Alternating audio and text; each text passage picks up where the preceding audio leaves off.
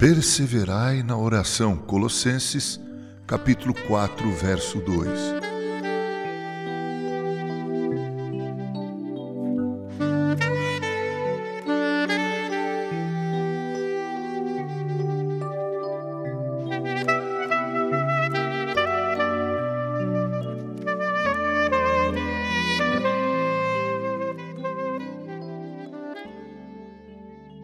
É interessante observar como é grande a parte das Escrituras que fala da oração, seja fornecendo exemplos, reforçando preceitos ou anunciando promessas.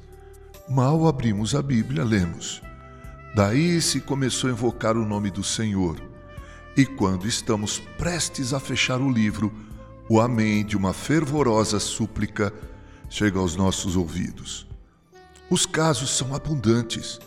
Aqui encontramos um Jacó em conflito, ali um Daniel que orava três vezes ao dia e um Davi que, do fundo do seu coração, clamava por seu Deus.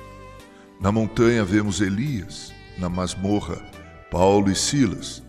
Temos uma multidão de mandamentos e uma infinidade de promessas.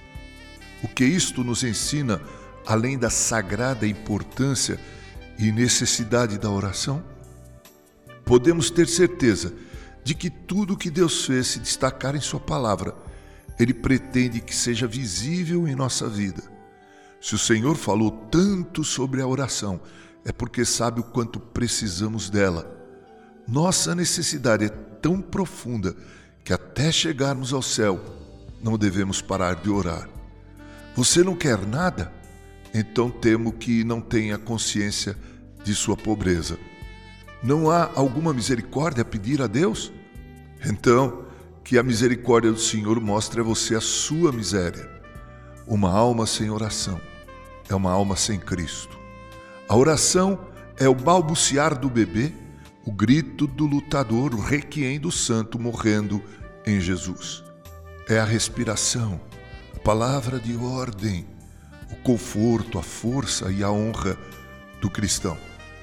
Se você é um filho de Deus, irá procurar a face do Pai e viver em seu amor. Ore para que sempre você seja santo, humilde, zeloso e paciente. Tenha uma comunhão íntima e direta com Cristo e que participe com mais frequência do banquete do seu amor.